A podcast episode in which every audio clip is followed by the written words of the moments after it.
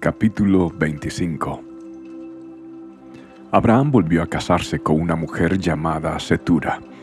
Ella dio a luz a Sinram, Joxam, Medán, Madián, Isbac y Sua. Joxam fue el padre de Seba y de Dan. Los descendientes de Dedán fueron los Asureos, los Letuseos y los Leumeos. Los hijos de Madián fueron Efa, Efer, Anoc, Avida y Elda. Todos ellos fueron descendientes de Abraham por medio de Setura. Abraham le dio todo lo que poseía a su hijo Isaac, pero antes de morir, les dio regalos a los hijos de sus concubinas y los separó de su hijo Isaac, enviándolos a una tierra en el oriente. Abraham vivió 175 años y murió en buena vejez, luego de una vida larga y satisfactoria. Dio su último suspiro y se reunió con sus antepasados al morir. Sus hijos, Isaac e Ismael, lo enterraron en la cueva de Macpela, cerca de Manre, en el campo de Efrón, hijo de Soar el hitita. Ese era el campo que Abraham había comprado a los hititas y donde había enterrado a su esposa Sara. Después de la muerte de Abraham, Dios bendijo a su hijo Isaac, quien se estableció cerca de Beer Lahai Roy en el Negev. Este es el relato de la familia de Ismael, el hijo de Abraham por medio de Agar, la sierva egipcia de Sara. La siguiente lista corresponde a los descendientes de Ismael por nombres y clanes. El hijo mayor fue Nebayot, seguido por Sedar, Abdbeel, Mipsan, Misma, Duma, Masa, Adad, Tema, Getur, Nafis y Sedema. Estos doce hijos de Ismael fueron los fundadores de doce tribus, cada una llevaba el nombre de su fundador, registrada según los lugares donde se establecieron y acamparon. Ismael vivió 137 años. Después dio su último suspiro y se reunió con sus antepasados al morir. Los descendientes de Ismael ocuparon la región que va desde Ávila hasta Shur, que está al oriente de Egipto en dirección a Siria. Allí vivieron en franca oposición con todos sus parientes. Este es el relato de la familia de Isaac, hijo de Abraham.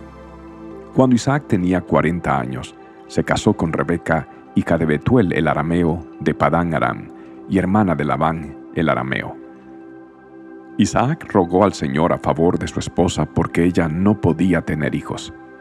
El Señor contestó la oración de Isaac y Rebeca quedó embarazada de mellizos. Pero los dos niños luchaban entre sí dentro de su vientre. Así que ella consultó al Señor.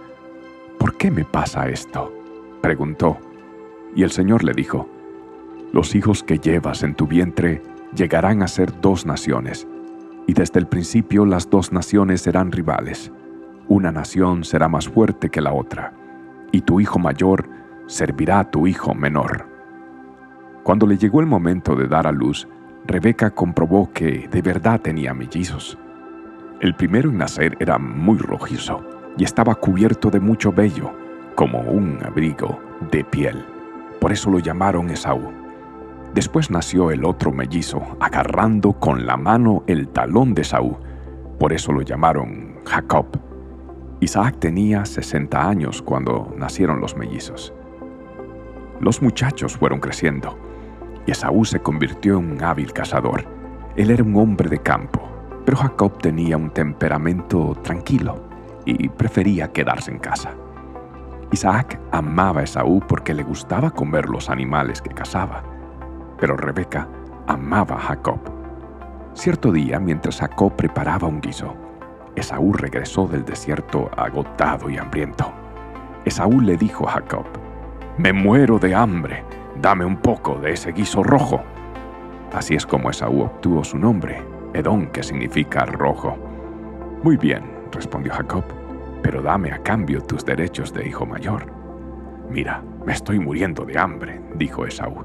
¿De qué me sirven ahora los derechos de hijo mayor? Pero Jacob dijo, primero tienes que jurar que los derechos de hijo mayor me pertenecen a mí.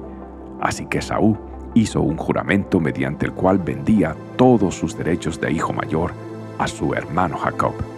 Entonces Jacob le dio a Esaú guiso de lentejas y algo de pan. Esaú comió y luego se levantó y se fue.